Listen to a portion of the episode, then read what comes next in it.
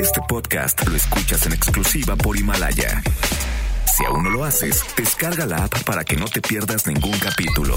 Himalaya.com. Este programa cuenta con interpretación simultánea en lengua de señas mexicana a través de mbsnoticias.com y gracias a traducción, interpretación y accesibilidad en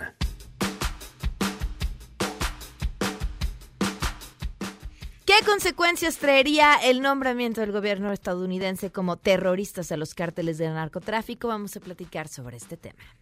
En mi caso, no quiero polemizar, solo decir cooperación, sí, intervencionismo, no. Además, la jefa de nuestra sección de literatura infantil, Edme Pardo, va a estar con nosotros. Nos platicará cuál es el cuento del mes, la historia de Enrique y unos pequeños grandes ratones. Hay muchas maneras de abordar asuntos. Uno de ellos es hablando de los mundos paralelos en los que también existen. De eso se trata nuestro cuento de hoy. Tenemos también buenas noticias. Quédense, así arrancamos este jueves a todo terreno. MBS Radio presenta A Todo Terreno con Pamela Cerdeira.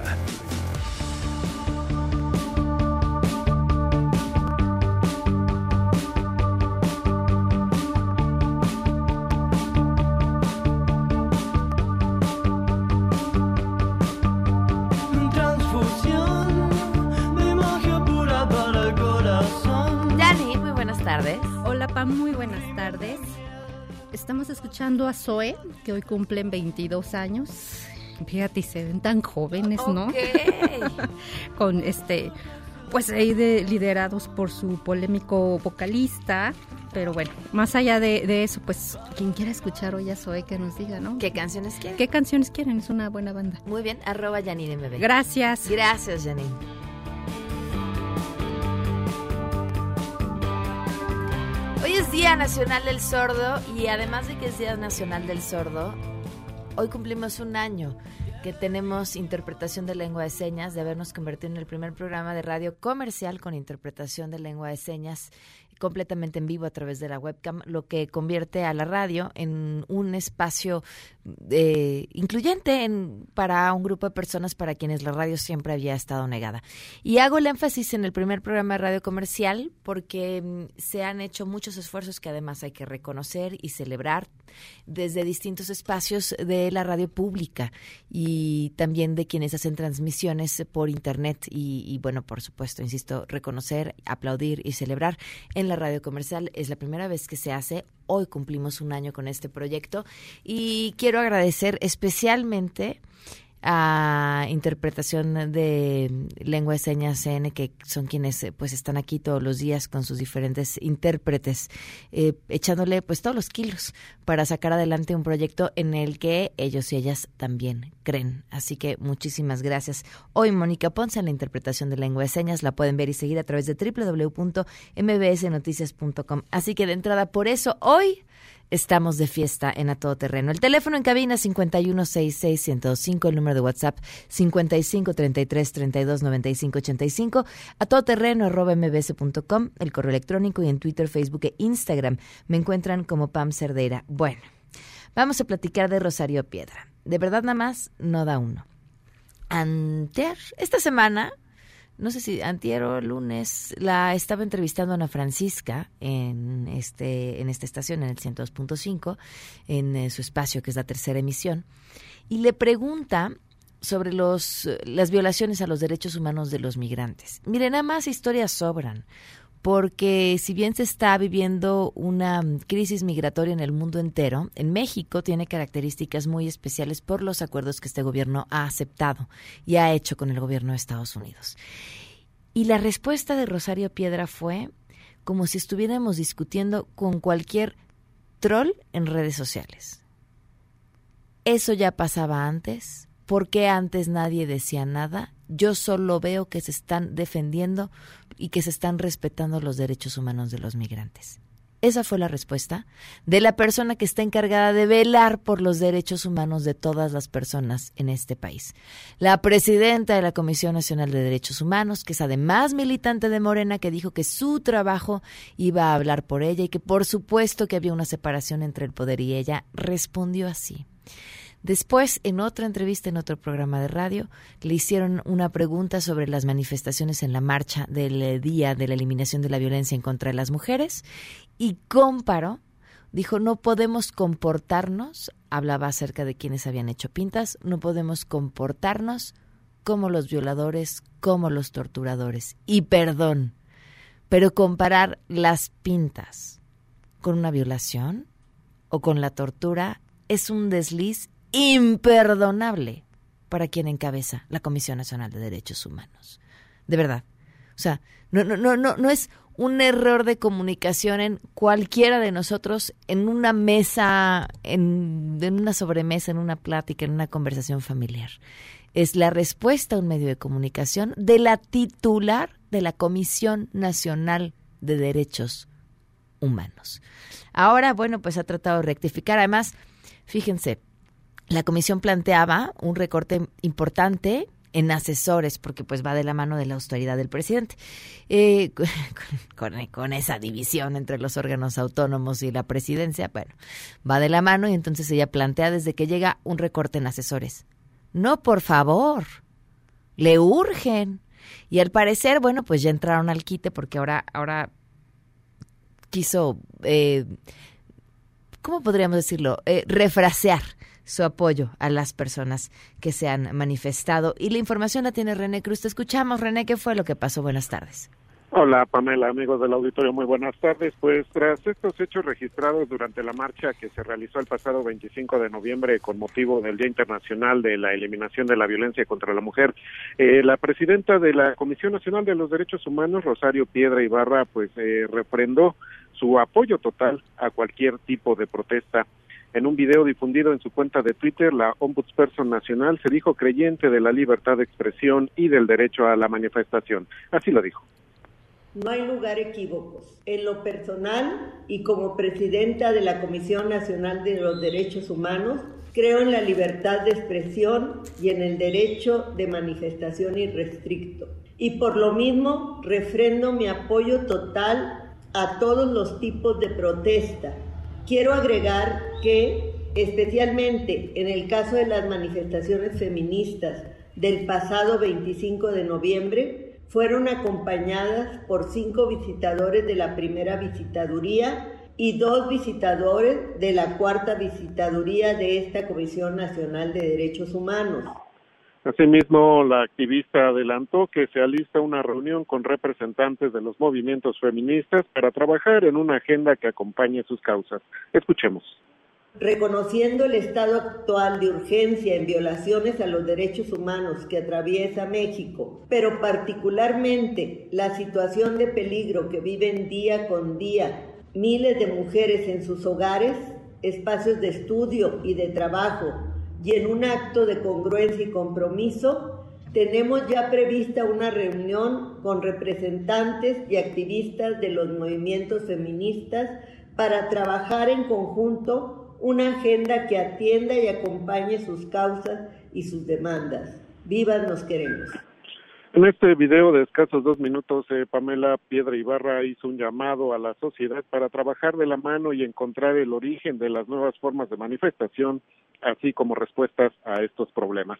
Pamela, el reporte que tengo. Gracias, René. Buenas tardes. Buenas tardes. Vale la pena mencionar que todo el video está leyendo justamente el comunicado y vale la pena mencionar que, muy contrario a lo que se nos ha hecho creer, la experiencia y la honestidad no son mutuamente excluyentes. O sea, uno puede exigir, uno debe de exigir funcionarios con experiencia y que sean honestos.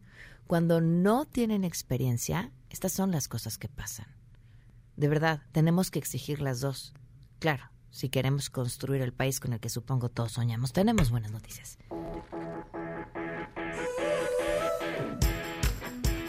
Sergio Almazán es una persona con experiencia y una persona honesta. ¿Cómo estás, Sergio? ¿Cómo estás? Procuro por lo menos dos segundos.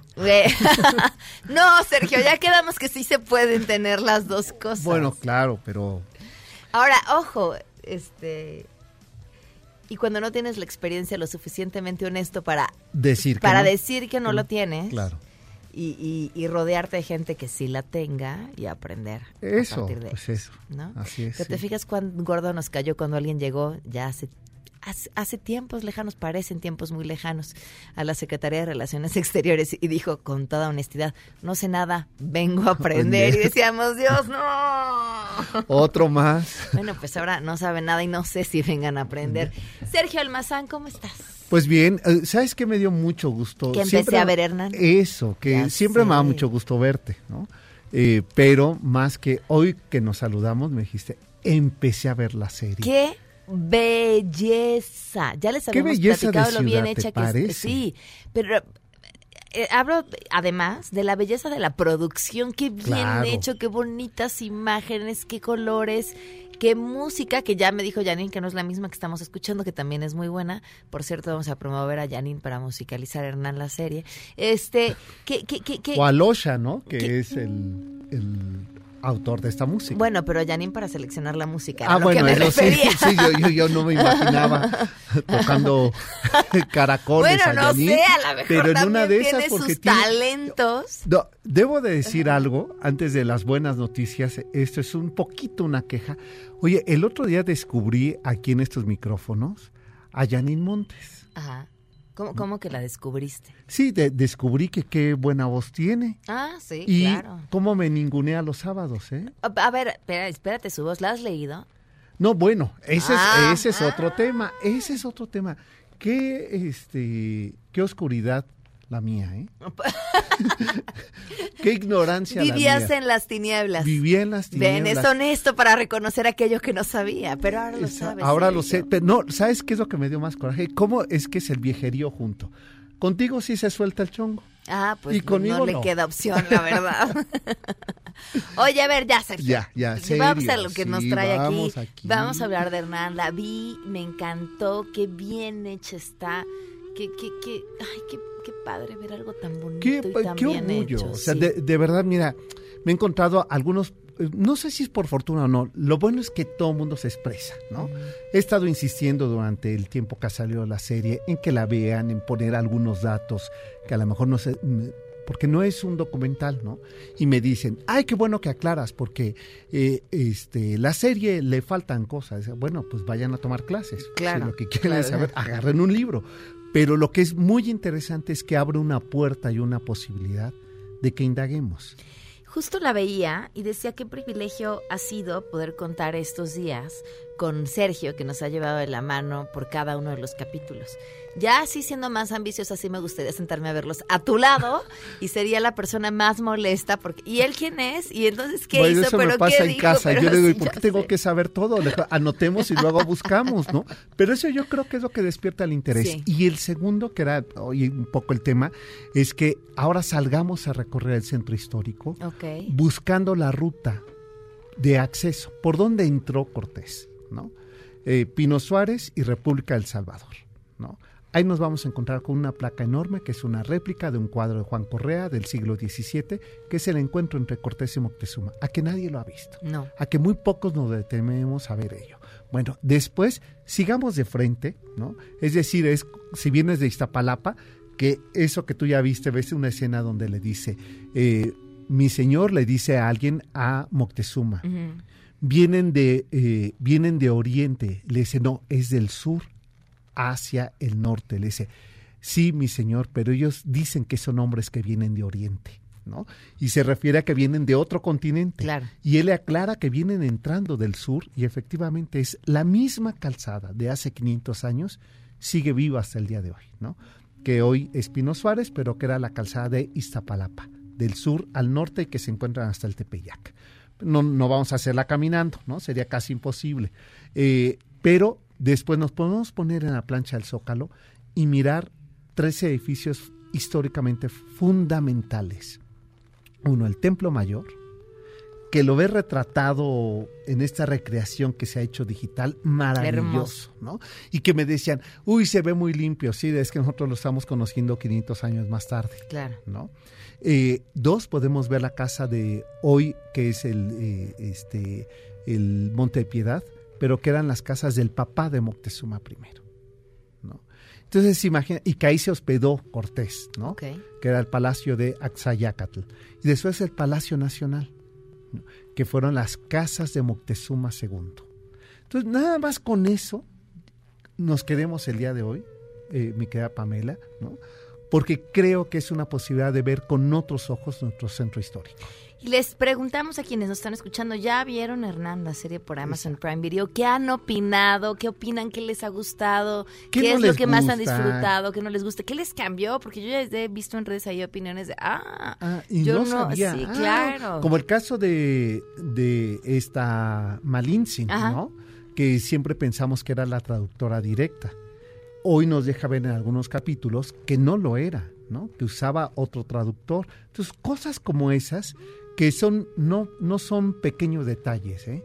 Hacen la diferencia del papel que jugó una mujer como ella o este o Luisa, ¿no? Oye, Jaeneada, qué bárbaro, qué, actorazo. Justo venía pensando camino acá como ah, hay ciertos papeles que deben de ser a lo que aspiran y a la vez el martirio de cualquier actor. O sea, No, bueno. ¿no? Algo que te claro. corone, pero pues que te corone de tal manera que ya no te puedas salir de él. Y podríamos haber pensado que Luisito Rey era ese papel. Y no. Y lo ves en Hernán y no te acuerdas que fue Luisito Rey. Y no te acuerdas. Es Y un actor estupendo. Y que, y que nada. Nada. Es Hernán, se acabó. Oye, le, le preguntaba a Oscar Jainada sobre su papel, ¿no? Y me decía, yo dije, con este papel ya me van a querer los mexicanos. Creo que me van a odiar más. Dice, no, pues no hay manera. no hay, no hay forma. Dije, creo que no, creo que todavía te falta. Sí, ¿no? sí, sí, sí, Eh, sí. Y bueno, Dagoberto Gama, el que hace a Moctezuma. Ok. Cuando llegues a ese capítulo 5, de pie te vas a poner. Qué enorme actor es Dagoberto. ¿eh? Pues ahí está, vean la serie completa por Amazon Prime Video. Y aquí, ¿nos seguirás acompañando, Sergio? Sí, sí, sí, todavía. Ah, todavía, todavía, todavía, mañana. con el lujo de la mano de Sergio Almazán. Gracias, Mi Sergio. querida Pamela, gracias. Vamos a una pausa y volvemos.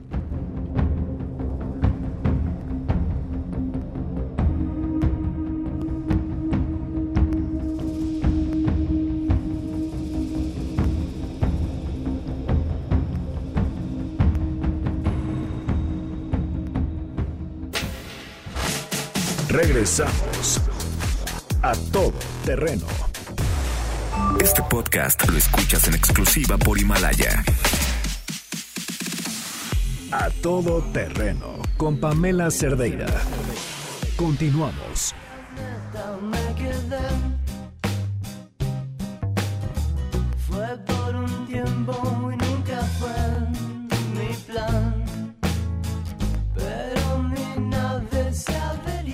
Continuamos a todo terreno. Fausto Pretelín, gracias por acompañarnos. ¿Cómo estás? Hola Pamela, muy bien. ¿Y tú? Bien. Buenas tardes. Bien, muy bien, gracias. Bueno, pues eh, los pelos de punta para muchos, para otros un tema que no habría que tomarse, em, pues, ¿cómo decirlo? Con, con, con tanta prisa como si fuera un hecho. No sé si en serio sea la palabra, pero tú dinos, Fausto, ¿cómo, cómo lees todo este asunto en el que los eh, cárteles de la droga podrían ser considerados como organizaciones terroristas? Bueno, mira, yo creo que son varios elementos, ¿no, Pamela? Primero es un entorno electoral, Estados Unidos, eh, lo cual, pues bueno, desde marzo ya se ya eh, dejado ver la, la presión de algunos republicanos sobre el presidente Trump y de alguna manera como que está haciendo una especie de globo sonda, pruebas de temas para eh, aplicarlos en su campaña electoral, lo cual, pues bueno, es un tema espinoso que podría utilizarlo y explotarlo durante los próximos meses y el próximo año como una amenaza, ¿no? Otra cosa es la realidad. eh, que en, eso no significa eh, que no haya un problema en México sobre el tema de seguridad, por supuesto que sí. Y más allá de la semántica, que puede gustar o no el término, es en efecto eh, no no están pidiendo eh, una reivindicación territorial separatista, tampoco hay un rasgo ahí eh, religioso, pero sí hay un rasgo económico, ¿no? Por parte de los cárteles de la droga en México, en donde pues se apoderan del Estado y del el- el- y ese es un elemento a considerar, ¿no? Eh, y un último elemento sería, bueno, el manejo de crisis que quizás eh, no fue el adecuado parte del gobierno de México sobre eh, la familia Levarón y todo lo que ha suscitado una pena, todo lo que se ha visto en las redes sociales en las últimas horas en contra de una familia pues que, ¿Qué, que fue qué- qué víctima mise- qué miseria, ¿no? ¿Cómo, Pues sí, miserables. No, no, no, no encuentro Totalmente. otra forma de, de describir eso y de verdad que estos son los detallitos que, que, que habrá que apuntar y que la historia tiene que juzgar con muchísima claridad. No, esto, este nivel de miseria no tiene precedente. ¿eh? No se vale y yo creo, eh, yo lo vincularía, Pamela, con la palabra soberanía, que se utiliza mucho en este país. Es eh, en efecto importante, ¿no? Cuidar la Constitución y, y las- digamos que el, el- país mismo sus sus leyes, pero pero la cesión de soberanía no significa un pecado, ¿no? Mira los 28 países, ya, ya no estoy contando Reino Unido, los 28 países de la Unión Europea cedieron soberanía en 1956, seis países, después ya los los demás cedieron eh, la moneda, ¿para qué? Para que no hubiera guerra y se ha cumplido.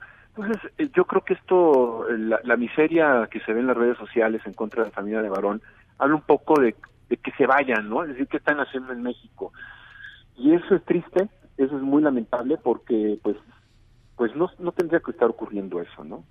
Es de, es de una mm, falta de memoria sobre nuestra historia, sobre el tipo de país que somos, sobre el que queremos construir, es la consecuencia de un discurso de odio.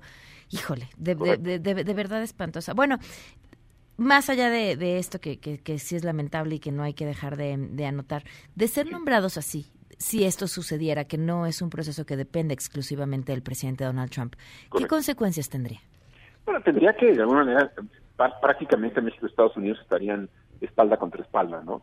Eh, somos vecinos, eh, de alguna manera, pues, bueno, el gobierno de Estados Unidos estaría analizando cuentas financieras, bancarias, de grupos criminales y de no criminales, y eso, pues, eh, tiene una implicación, ahí sí, de soberanía muy importante, eh, se deterioraría mucho la relación, eh, y la verdad no, va a suceder, porque la interacción entre México y Estados Unidos es de ida y vuelta. México necesita a Estados Unidos y Estados Unidos de México en la realpolitik, es decir, en la más allá de las redes y más allá de, de- de la política, hay un intercambio comercial muy fuerte y en ese sentido creo que no va a ocurrir, ¿no?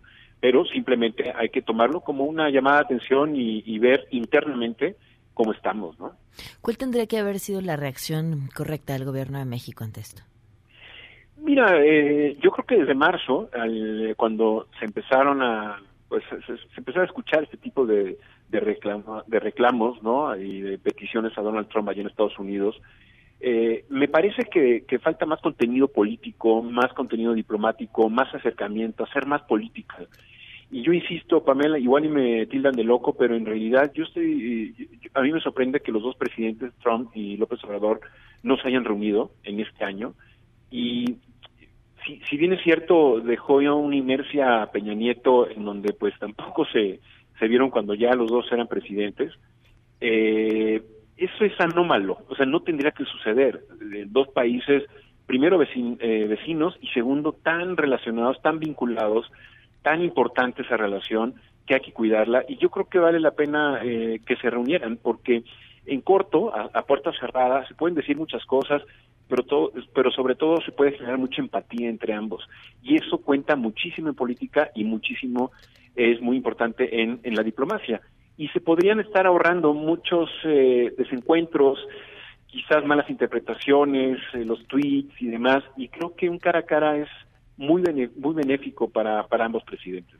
Sería. Pues mira, con la temporada electoral en Estados Unidos, sin cómo se están moviendo las cosas de ambos lados, seguro vamos a tener que seguir platicando, porque lo difícil sería pensar que las cosas se arreglaran así, como lo Así estás es. proponiendo tú.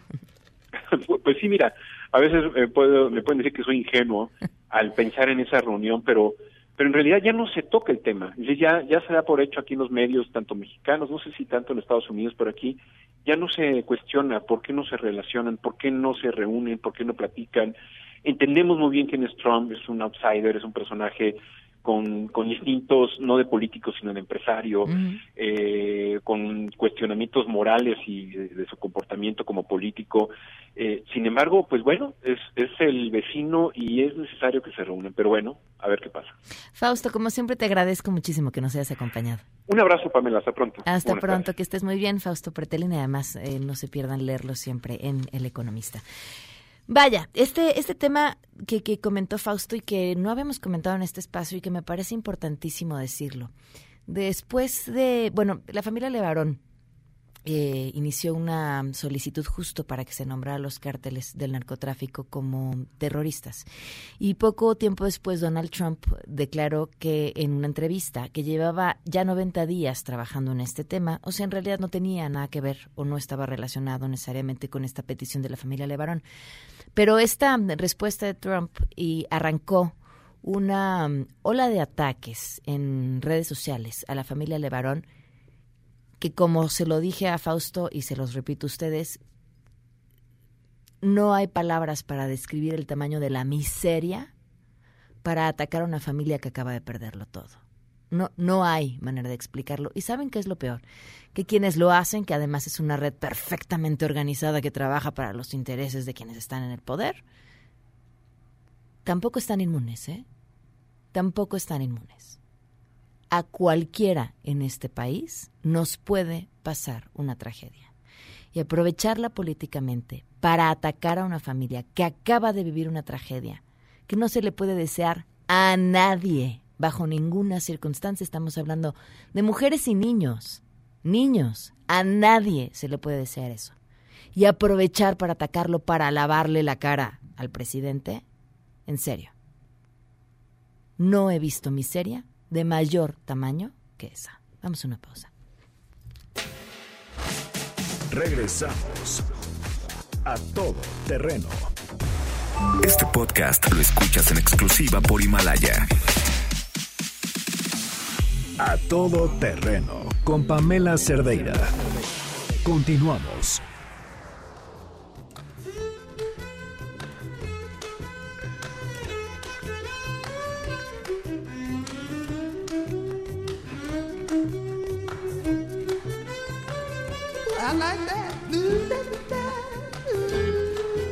La señora, la directora, la dueña, la CEO, la CFO, la CCCO, wow, wow, la wow, wow, wow, el club de lectura infantil y juvenil. ¿Cómo estás, Edme Pardo? Bienvenida. Hola, Pamela, contenta de encontrarnos otra vez. Igualmente, cuéntanos, ¿qué traes entre manos? Pues mira, traigo un libro que se llama Operación Ratón. Y este libro fue mi libro de cabecera cuando yo iba al voluntariado en el hospital, ya te conté que 10 años leía cama a los niños en el hospital pediátrico Legaria. Y es un momento requete difícil estar en el hospital. Entonces, bueno, parte de la lectura y del objetivo de la lectura es que los chavos dejaran de ser niños enfermos y que se convirtieran en niños que estaban gozando lo más que se pudiera un, un texto, una historia. Sin embargo, la situación del hospital es muy compleja de vivir. Y había una manera de explicarla y era con este libro que se llama Operación Ratón. Operación Ratón cuenta la historia de un niño que va al hospital eh, porque tuvo un accidente, no nos dice bien qué accidente, la mamá lo deja en el hospital, es un hospital público como al hospital al que yo iba, y en la noche cuando el niño empieza a tener miedo de estar ahí solo y con empieza a darse cuenta que hay un mundo paralelo en ese hospital y es que hay un micro hospital abajo de ese hospital y es un hospital de ratones. Entonces el chavo se asoma, claro que no es lo mismo decir un hospital de ratones que de ratas, ¿no? O sea, eso le da otra sí, cosa. Claro, claro. Y entonces el niño se puede asomar a este hospital de ratones donde están los doctores, las enfermeras, los niños enyesados, los que van a entrar a cirugía, los que a los que los que perdieron la cola, los que por andar por el queso y entonces el chavo pasa la noche entendiendo desde fuera algo que él está viviendo desde dentro. Cuando estamos adentro no podemos ver bien, ¿no? La famosa frase de este, ves los, los árboles pero no puedes ver el bosque. Y entonces aquí el chavo al mirar lo que sucede en Operación Ratón, en este hospitalito de ratones, lo que está viendo es salirse y ver el bosque en lugar de los árboles. Entonces puede entender que hay toda una dinámica, un ajetreo, eh, una manera de ser que le pertenece al hospital y él ya desde ahí lo puede contemplar y entender y a la mañana siguiente que le habla la mamá, la mamá para decirle, oye, ¿cómo amaneciste? Pues muy bien, mamá, porque ya entendió qué es lo que está viviendo y cómo está viviendo, ¿no?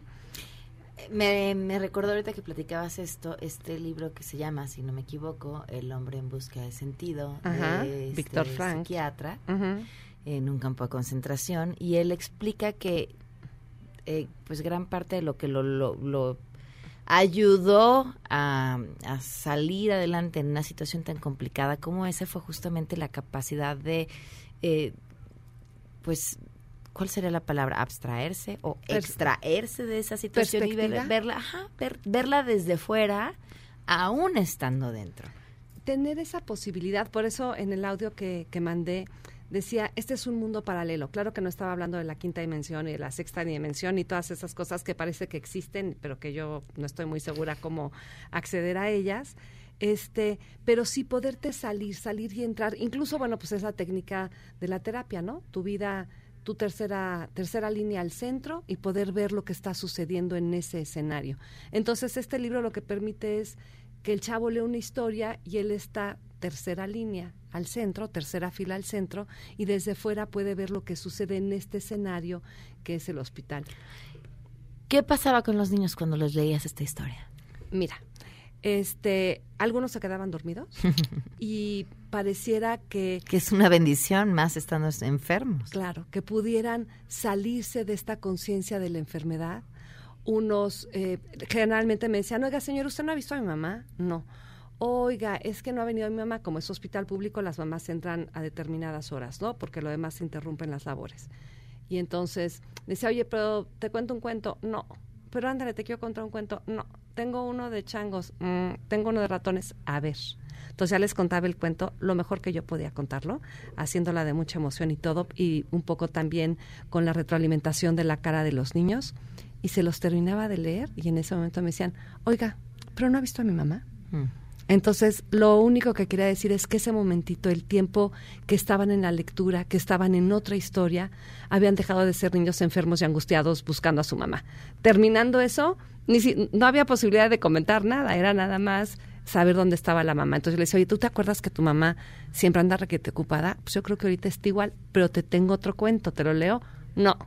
Tengo uno de changos, de peces, de ratones, de- a ver el de changos. Y entonces íbamos al de changos, ya pro- a lo mejor nos entreteníamos un poco más y se los terminaba de leer y, pero mi mamá, ¿qué horas va a llegar? Entonces, es una lectura, la lectura al hospital no es una, una lectura que promueve la lectura, como digamos hay tantísimos programas, ¿no? De generar lectores. La lectura en el hospital es una lectura de acompañamiento, donde lo que haces es, a través del libro, que se, que se convierte en un puente, en una herramienta, de acercarte a alguien. Es muy inútil preguntarle a un niño, ¿cómo estás? ¿Y qué te pasó? Pues mira, claramente está fatal, porque si no, no estaría en el hospital. ¿Y qué te pasó? Se lo dicen todas las mañanas y a todas horas cuando llegan los enfermeros a leer su historia al médico. Entonces, es la historia que ellos menos quieren contar. Entonces, la manera de acercarte a ellos es a través de otra historia que los puede vincular, ¿no? Entonces, esto era lo que, la, la función de Operación Ratón. ¿Cuál fue la, la mejor experiencia que te dejó eso? Me dejó unas dolorosísimas, pero también muy conmovedoras. Una es de una chiquilla que le iban eh, a operar, a- a- tenía un tumor en los ojos, digo, en el, en el cerebro. Y entonces esa tarde le iban a operar. Y entonces toda la tarde, en lugar de poder ir a dar muchas, ir a varias camas, a leer cuentos, esta chava era una perica, perica, perica, perica. Entonces no había manera de zafarme de su cama porque estaba este, queriendo, diga, más cuentos y más cuentos y más cuentos. Bueno, lo operaron en la tarde y en la tarde con la operación del cerebro lo que hicieron fue afect- afectar el nervio óptico y se quedó sin ver. Y la alegría que me queda es que lo último que vio fueron estos cuentos que leímos juntas. Entonces es muy doloroso, pero también es una cosa muy linda, ¿no? Esme, qué bárbara. Tu Sí. página para que te sigan, vean tus cursos, todo lo que haces. edmepardo.com, edmepardoenlinea.com, que son los cursos de, ya saben, de, de leer y escribir. Este ahora estoy en el doctorado en línea en Casalam, ahora estoy coordinando el doctorado también para la gente que quiere una validez académica de lo que hace. Y ya, y así me llamo, y así estoy en Facebook y en Instagram y en Twitter y en todo eso. Como siempre es un gusto platicar contigo. Encantada, Pamela. Gracias. Vamos a una pausa y volvemos. Chao.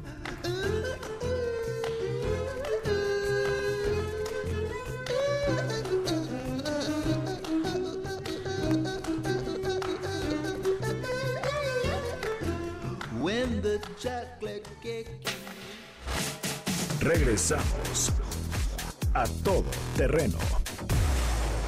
Este podcast lo escuchas en exclusiva por Himalaya. A todo terreno con Pamela Cerdeira. Continuamos. brillas y brillas tan lindo y brillamos juntos.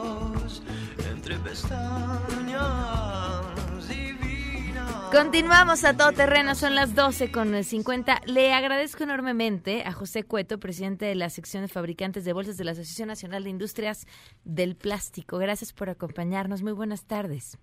¿Qué tal, Pamela? Muy buenas tardes. José, eh, entran en vigor a partir de pues el primer día del próximo año las reformas a la Ley de Residuos Sólidos de la Ciudad de México. ¿Qué, qué incluye y qué implica para ustedes? Pues mira, esto, esta eh, prohibición eh, a las bolsas, eh, bueno, estamos un poco preocupados porque eh, la gente, pues sabemos que estas bolsas las reutiliza luego para tirar los residuos y para otras cosas. Entonces estamos muy preocupados porque pues, hay, estamos trabajando con la Secretaría buscando que también haya otras alternativas. La ley permite bolsas compostables, que son estas bolsas que si se mandan luego con los residuos orgánicos se convierten en abono, pero desafortunadamente son muy caras. no se fabrica la resina en México, es importada eh, no hay suficiente resina tampoco en todo el mundo para cubrir las necesidades de la Ciudad de México. Así, de un día para otro conseguirla es complicado y, realmente es, muy cara. y cuesta cuatro o cinco veces más la resina y, hay que hacerla en unos bolsas un poquito más gruesas y acaba en la basura porque no se puede reutilizar tanto como las otras. Entonces, eh, pues estamos buscando que nos den algunas alternativas, buscar con ellos cómo pudiéramos a, hablar de bolsas que sean recicladas, con material reciclado. Todas las bolsas se reciclan, se pueden reciclar. Eh, lo ideal sería que haya una cadena de valor que evite que estas bolsas lleguen al como los residuos, que hoy, ya pasa, hoy ya mucha gente en los camiones, en los tiraderos separan los plásticos. ¿Cómo reincorporar esto en una economía circular de adeveras, en, como materias primas, evitar que lleguen a la disposición final y se puedan reincorporar para hacer eh, nuevamente bolsas o otros artículos. Ahora, esta, ley se refiere a todo tipo de bolsa de plástico, porque pensamos generalmente en las bolsas del supermercado, pero estamos hablando de la, bolsa de la basura, la, todo tipo de bolsa de plástico. Bueno, mira, aquí yo creo que la Secretaría no lo, estamos tratando también que, que defina cuáles son las bolsas que quieren prohibir. Entendemos que hay un problema con las bolsas de camiseta. Eh, si quieren prohibir todas las bolsas, así en general las bolsas, pues hay bolsas que no podrían, sentimos que, no deberían estar incluidas en la prohibición. Claro.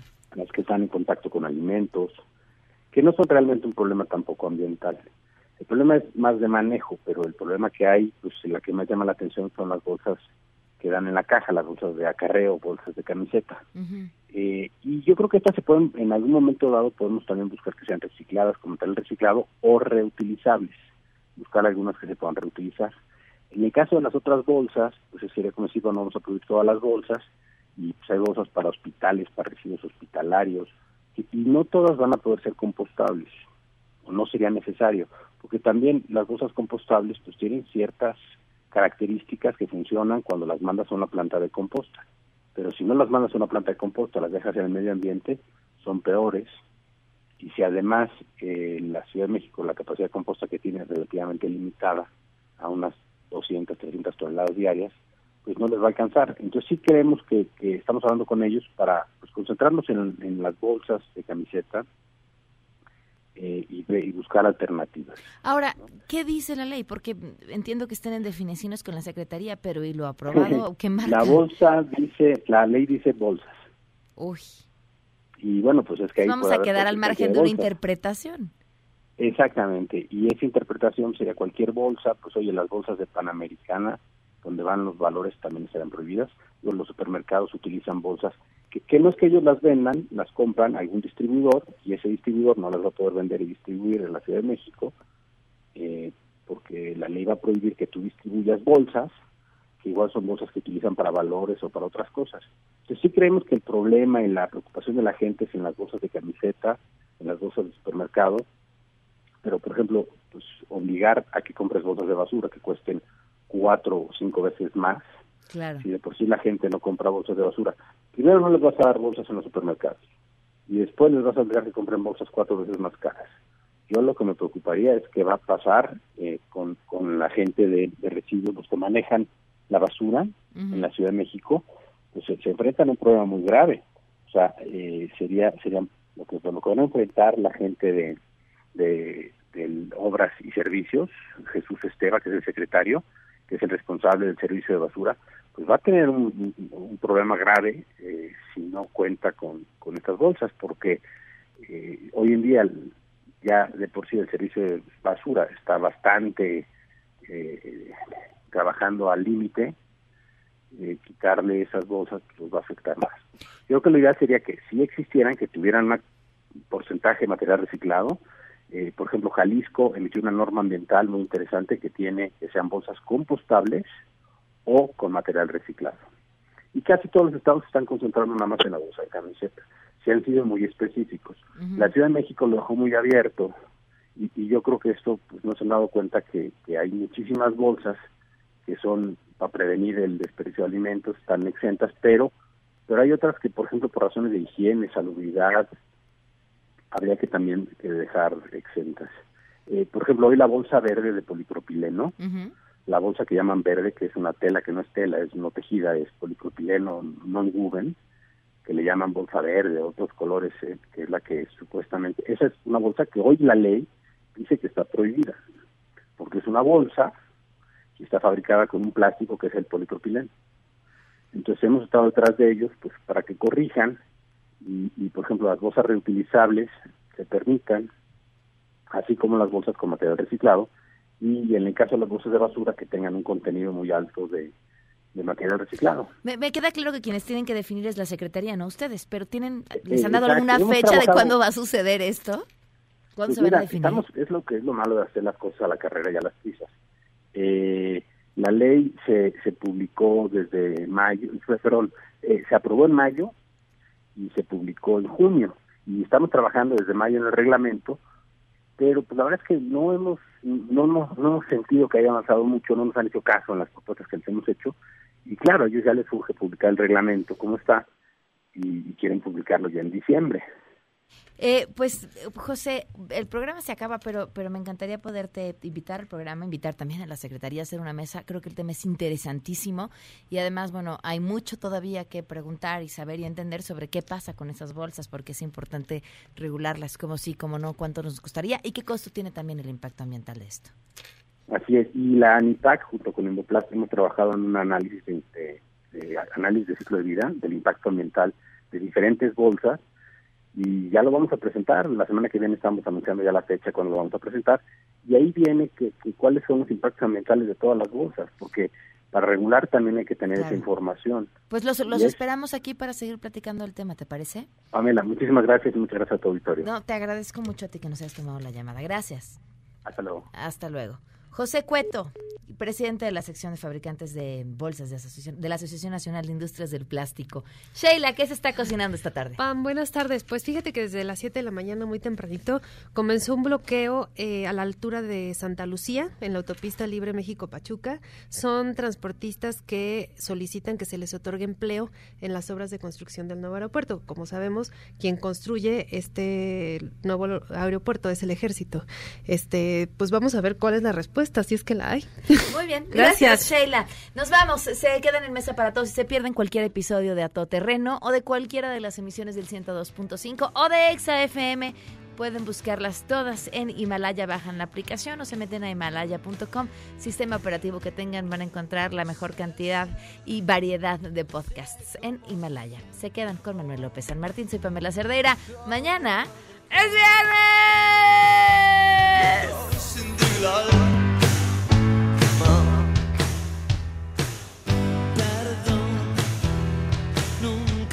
Quise ser tu mal. Siempre que me acerco al fuego, se me escurre el día. MBS Radio presentó A Todo Terreno con Pamela Cerdeira, donde la noticia eres tú. Este podcast lo escuchas en exclusiva por Himalaya. Si aún no lo haces, descarga la app para que no te pierdas ningún capítulo. Himalaya.com